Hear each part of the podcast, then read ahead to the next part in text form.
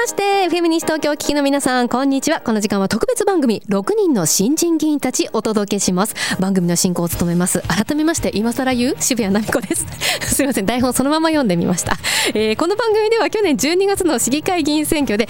新しく西東京市の市議会議員になりました6人の新人議員の方々を週替わりでスタジオにお迎えいたしましてそれぞれが感じる街への思い西東京市議会についてのお話伺っていきたいと思います。今日スタジオにお迎えしましたのは西東京市議会西東京生活者ネットワークの加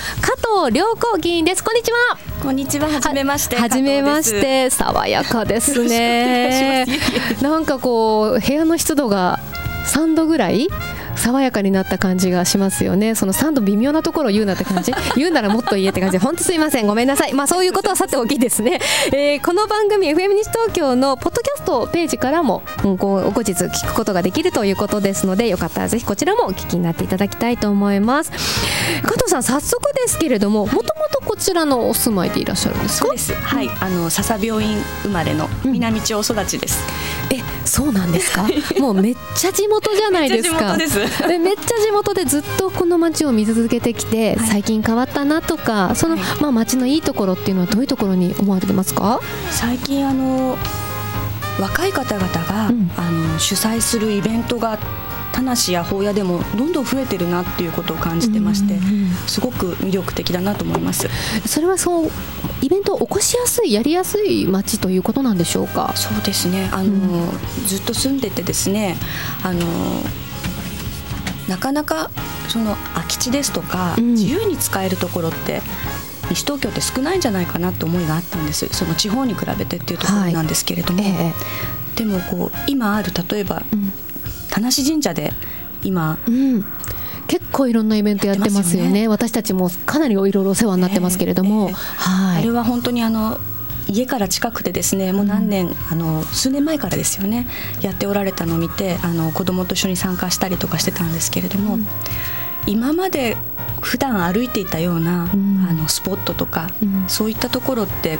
新しくこうやって、うん、あの活用することってできるんだな新しい発想で、うん、そういうところがなんかすごく最近変わってきたなと思って。嬉しいなと思います、なるほどね。こう神社にお子さんと安心して行ける場所のところでいろんなイベントがやっているっていうのはいいことですよね。はい、いいです。ああなるほど。でもう笹病院で生まれて田無で育って、はい、えー、八木沢小学校八木沢小学そして田無四中に来て保谷高校に来て、はい、そまあ、そこからちょっとだけ離れて法政大学、はい、ちょっとだけ離れて、またすぐ戻ってきちゃった。お子さんの頃なんかどんなお子さんだったかというのもちょっとあのインタビューさせていただいたんですが、やんちゃで真面目な子供時代。そうですね。やんちゃと真面目っていうのはすごくこう対極的なところにあるような気がするんですが、まあ、どういったお子さんだったんですか？あのー、やってることはとてもやんちゃだったと思うんです。あのーえー、小学校の時には悪いことばっかりして本当によく先生に呼び出されてましたし。でも意外とあの、友達と集まっている時は、うん、こう正義感を持って起こした行動がですね、うん、あのガラスを割ってしまったりとか そういうことにもなっちゃったのかなと思うんですけど、うん、はい、40の時に本当によく畳の部屋に呼び出されて、歯を食いしばれと言われてほっぺたを殴られてました。いやあの女子でね割とそうやってそこまで先生に可愛がっていただく方も珍しいかもしれないですよね。結構同じ学年。にやんちゃな女子が多かったそうなんですね、はい、なるほどね、はい、えそしてまああのどういう思いでこういった議員さんになろうかなっていうのは思われたんですか、はい、えー、うん。とですね。そんなやんちゃな真面目な子供時代を経て、まあ、人生経験いろいろ工夫も通ってきてそしてなぜ議員になろうというふうに思われたんでしょうか？そうですね、うん、あのー、きっかけって何かあったんですか？なんかお子さんを育ててる時とか。はい、うん、あの実はちょっとこんなところで申し上げるのもいかがなものかとも思うんですけども、はい議員っていう立場ではなく、うん、こう街づくりに携わりたいと思いが本当は強かったんですね。はい、で今回そのお声かけをいただきまして、まあ、本当に悩んみに悩んだ末に、一つの役回りとして、今を引き受けするということもあるのかなという、ちょっと積極的ではないように聞こえるんですけれども、そういった形でお受けしたんです。もともとはどういう形でまちづくりに関わっていきたいということを思われてたんですか？もともとはその小学校中学校ぐらいからの問題意識なんですけれども、うん、あの小学校の時にあの一緒にやんちゃしてる友達のお姉ちゃんがですね、えー、当時の法屋高校に通ってましてそれで社会科の先生だったんですけれども、はい、本当にいろんなことをそのお姉ちゃんづてで私たち聞かされたんですね。うんうん、実はあの二酸化炭素がどんどん増えていて、うん、海の温度が上がって海水が増えてですね、島がなくなろうとしているって話を知ってるって聞かれたりとかしたんです、それが何年前の話それがだからもう30年ぐらい前の話なんですけれども当時、環境問題っていう言葉も使われていなかったですしそうですね。地球温暖化っていう言葉も全然その当時としてはそうですよね、聞かされなかったんですけれどもしかもそれ小学生の時そうですそうです。そういうことを聞いてですね本当にショックで,、でそういうことをもちろん当時は親とか、うん、あのニュースなんかでもやってませんでしたから、これが本当なら本当にどうなってしまうんだろうっていうことをですね、友達と話をしたりとか、はい、でそういったことを少しずつこう耳にするにつけもっとそういうことを知りたいなと思う気持ちが強くて。それであのその先生がまだ法屋高校にいるのかどうかもわからないのに当時法屋高校を受けてですね、うん、でたまたま1年生の,、あの社会科の時にその先生の授業に当たってですね、はい、1年間みっちり、そういったあの社会科の授業を受けたんですね。うん、で、えーそこからも問題意識があって、ね。えー、まあ、町を何とかしていきたいという意識につながっていったんですか。ね、なるほど、えー、さあ、えー、ではですね、はい、あのその町づくりそんな環境問題を小学生の頃から抱えて、はい、もう今の今まで何かねこうしていきたいという思いを持っていらっしゃってる加藤さんなんですけれども、はい、ここで1曲をリクエスト曲頂いてますのでお届けしまして後半でさらに、はい、じゃあ実際にどういう思いを持って議員になられたのか、はい、そういったことも詳しく伺わせていただきたいと思います。それではいただいているリクエスト曲がくるりさんの虹という曲です。ね、はい、えー、こちらをお聴きいただきましょう。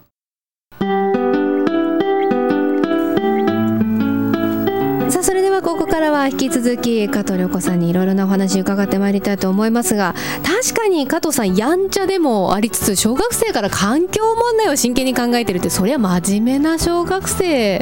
でしたね。まあ何を具体的にやんちゃをしてきたかという話はもう放送が終わった後に私個人的に伺いたいと思いますけれども、さあそれではまあこのね4月ですね。12月の市議会議員選挙で新しく西東京市の市議会議員になられましたけれどもですから何ヶ月経ちましたか？半年ぐらいになりますか、ね、うん、議員になられてどうですか、実際にはそのこの半年はいかがでした？かもう本当にあの毎日毎日が本当に精一杯と言いますか結構分刻みなスケジュールで動いてまして、うんもう本当にそうですね。今もう6月議会が終わって少し経ったんですけれどももうとにかく9月のこと今からやらないと間に合わないなっていう思いで毎日走り回ってます、実際に議員になる前となってからの半年、はい、街の風景は変わりましたか？そうですね。あの大きく自分にとっては変わってきたと思います。どのあたりが？そうですね。まず一つ一ついろんなことをやっぱり気をつけて見るようになりますね。雨が降ればやっぱり雨が降った西東京市のことを考えますし、うん、えー、あのそうですもう雨一つとっても見えてくる風景やそのどういう時に市民の方が困っているのかなとか、ね、どういうふうになっているのかなということを細かくご覧になるようにそうですね。随分じゃ視点が変わったというわけですけれども、はい、じゃあではあの実際そう先ほど議員にもともと議員という形ではなくまちづくりを関わっていきたいというふうにおっしゃいましたけれどもそこから議員になって議員という形でまちづくりをしていこうと思うきっかけは何だったんでしょうか？そうですね。あのー、今までですね、その大学を出てからずっとあのー、市民活動を続けながらこう編集の仕事をしてきたんですね。はい、で編集は主に自治体の政策に関する雑誌をあの月刊誌を作っておりまして、はい、それでいろんな全国津々浦々いろんなところ取材させていただいたり、いろんなその現場で働いていらっしゃる自治体職員さんの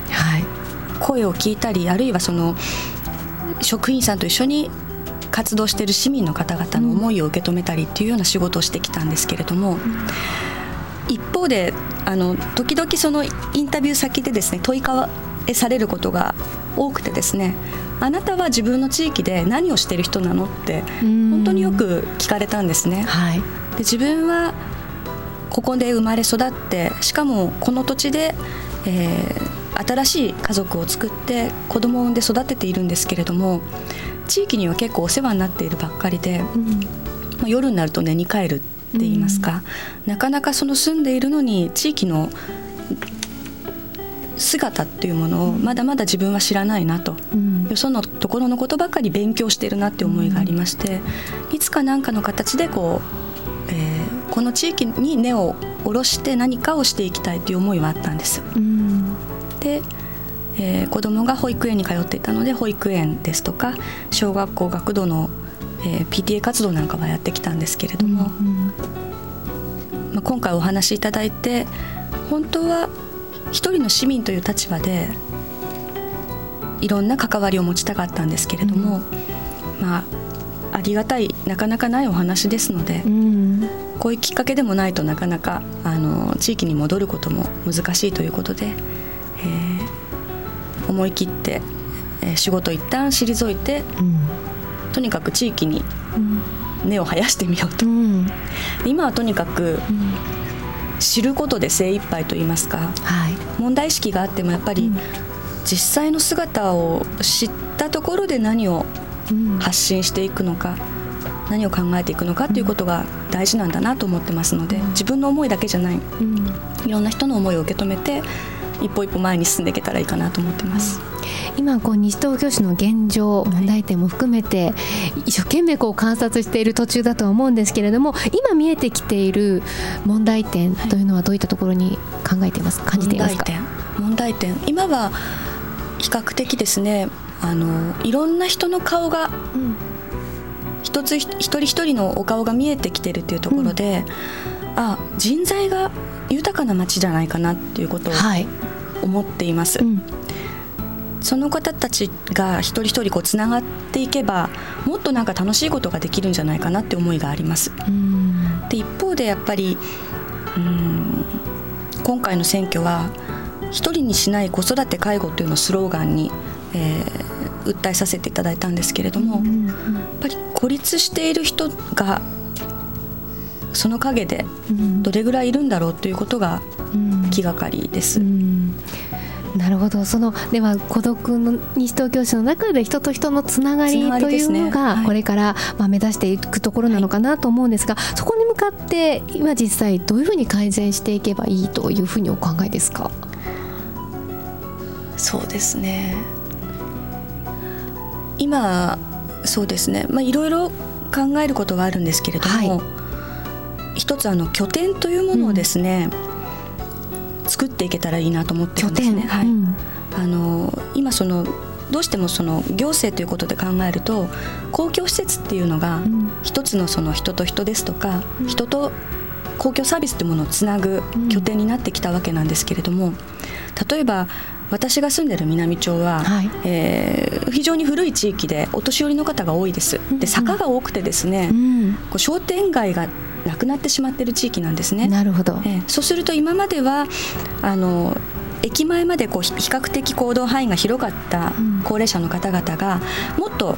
自分たちの住んでいる地域の中に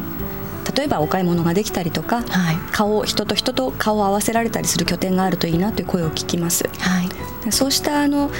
えーまあ、高齢化が進んだりあるいは、えー、ぱりなかなか子育ても孤立化しがちなこういう時代になってきたので。もっととこう身近な例えば地域の中に今こう増えてきている空き家なんかを使ってですね、うん、そうしたところでコミュニティの、えー、居場所づくりみたいなことをできると、うんまた町が活性化していくのかなというような思いを持っております。なるほど。素敵ですね。本当に今はこう横の世代あのおじいちゃまおばあちゃまだったらお同世代の人たちだけ、はい、で若い世代だったら若い世代だけというふうになんとなくなってしまう、ね、昔だったらおじいちゃんおばあちゃんが孫の面倒を見てくれてそれでやがて窓が大きくなってきたら、はい、今度は孫たちがおじいちゃんおばあちゃんの面倒を見てというようなサイクルがあったんですが、そこが今、確かに規約というか核家族化が進んでいるとありますもんね。ね。なんかそういうみんなが集まれるようなコミュニ,、はい、あのコミュニティが場所があったらいいなと思います。ありますね。神社がそういう拠点になっても本当にいいなって思いましたし、素敵ですよね。公園もそういった、あのとてもこう一つのなんていうんですかね素材として、まちづくりコミュニティづくりの素材として何か考え直すこともできるのかなと思って、はい、なるほど。で具体的には今どういったことを何かアクションを起こしていることはありますか、アクションはですね、ええ、あのまだ形にはなってないんですけれども、はい、ね、空き家の調査、うん、えー、それもでもあの今、えー、空き家の特措法というのができまして、はい、これはおそらくあの自治体の方ででもですね行政の方でもきちんと、えー、空き家の調査をかけていくっていうことがおそらく来年以降考えられることになると思うんですけれども、はい、私たちは空き家の利活用というところも含めて利活用、はい、今その使われていない空き家でもしもこう地域の拠点とできるようなところがあれば、うんうん、え少し、えー、どこかモデル地域みたいなものを作ってですね、うん、そこでこう、えー、仲間の市民の方々と一緒に、えー、ちょっと調べてみたいかなっていう思いがあります。あとは公園のえー、利用状況に関してもですね、今あのいろんな公園ありますけれども、はい、小さいお子さんが主に活用している公園ですとかあるいは地域に小さいお子さんがあまりいなくてですね、うん、あの高齢者の方が多いような公園もいろいろあると思うんですね、うん、それぞれの公園の使われ方を少し調査してみて、うん、でそこでここの地域に一番ふさわしい公園の在り方ってどうなのかなっていうことを地元の方々と一緒にこう考えられるようなワークショップみたいな形で考えられるような、うん、そうした機会を作っていけないかなと、うん、えー、今仲間と話し合っているところです。なるほど。人と人とのつながりを市民の方全員が感じながら生活ができる西東京市になったら素敵ですね。はい、そね。そのためにも今ある公園ですとか空き家ですとか、はい、そういった資源を利用するっていうのもこれからますます楽しみですね、はい、はい、ありがとうございます。もうまだまだお話を伺っていきたいんですけれどももうそろそろお時間がやってきてしまいましたのでえぜひリスナーさんリスナーの皆様に向けて一言何かメッセージをいただけますでしょうか？はい、じゃあメッセージを考えていただいてる間にですね実はメッセージいただいてますので先に紹介してもいいですか、はい、えー、加藤涼子議員僕と同じ高校の出身なんですね。中学も西東京市のミュージシャン農協市です。毎年市民祭りに出演しています。頑張ってください。よろしくお願いします。ありがとうございます。いただきましたよ、はい、ありがとうございます。嬉しいですね。嬉しいですね。出身校が一緒ってなんかねもうコミュニティ局ならではの感じがしますよね。ね、ありがたいことでございます、はい、えー、ではですねそんな方たちも聞いてらっしゃいますので皆さんに向けてメッセージを一言お願いいたします。わかりました、えー、私も今年で44歳になるんですけれどもそろそろですねやはり地域に、えー、もっと責任を負えるそんなあの年になってきたのかなと思いますので同い年の皆さんも若い皆さんもそれからちょっと年上のお兄さんお姉さんたちとも 一緒に何かできることを探していきたいと思います。これからもよろしくお願いいたします。どうもありがとうございました。ありがとうございました。今日は本日も第1回目ということでね あの加藤良子議員にお話をいろいろ伺ってまいりましたどうもありがとうございました。リラックスした時のその笑顔もとっても素敵です。さあこの時間は特別番組6人の新人議員たちをお届けしてきましたけれどもいかがでしたでしょうか？また今後も西東京市の新人議員の方をスタジオをお迎えしていろいろなお話伺ってみたいと思います。以上この時間は、えー、特別番組6人の新人議員たちお届けしてまいりました。